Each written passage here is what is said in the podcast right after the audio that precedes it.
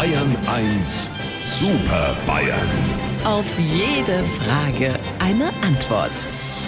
Ja, seit gestern sind sie zurück. Jeden Morgen um diese Uhrzeit stelle ich wieder eine Frage an unsere drei Super Bayern und deswegen starte ich jetzt auch unser Video-Chat-Programm und begrüße zur täglichen Videokonferenz auf meinem Bildschirm die Herren Stoiber. Morgenmund ist Goldenstund. Guten Morgen.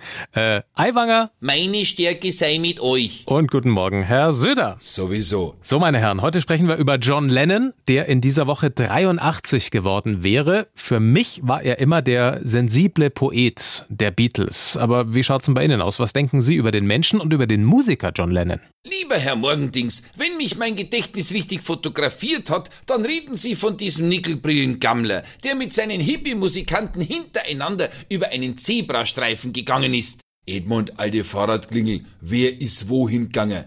Ich habe das als sehr vorbildlich gefunden und habe damals schon zu meiner Karin gesagt, Karin habe ich gesagt, auch wenn man sich nicht regelmäßig wäscht oder zum Friseur geht, kann man ein ordentlicher Fußgänger sein. Oh, der Edmund, du fallst aber auch auf alles herein, aber keine Angst, ich klär dich mit meinem analytischen Verstand auf. Die Beatles wollten mit dem Bild, von dem du sprichst, nicht die Straßenverkehrsordnung zurückholen. Die haben das gemacht, weil sie zeigen wollten, wir brauchen keine Ampel. Das weiß ich von meinem Kumpel, dem Dobler Walter. Horch, Hupsi, bei deinem Geschmarri kriegt mein Computer eine Viruswarnung.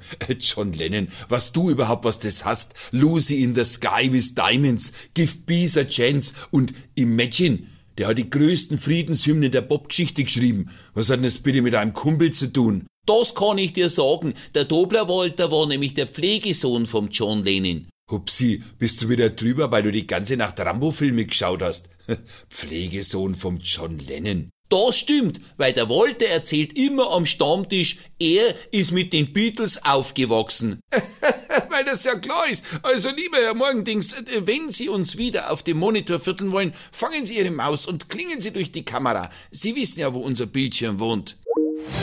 Unsere Super Bayern. Auf jede Frage eine Antwort. Immer um kurz vor acht bei Markus Fahren in Bayern 1 am Morgen.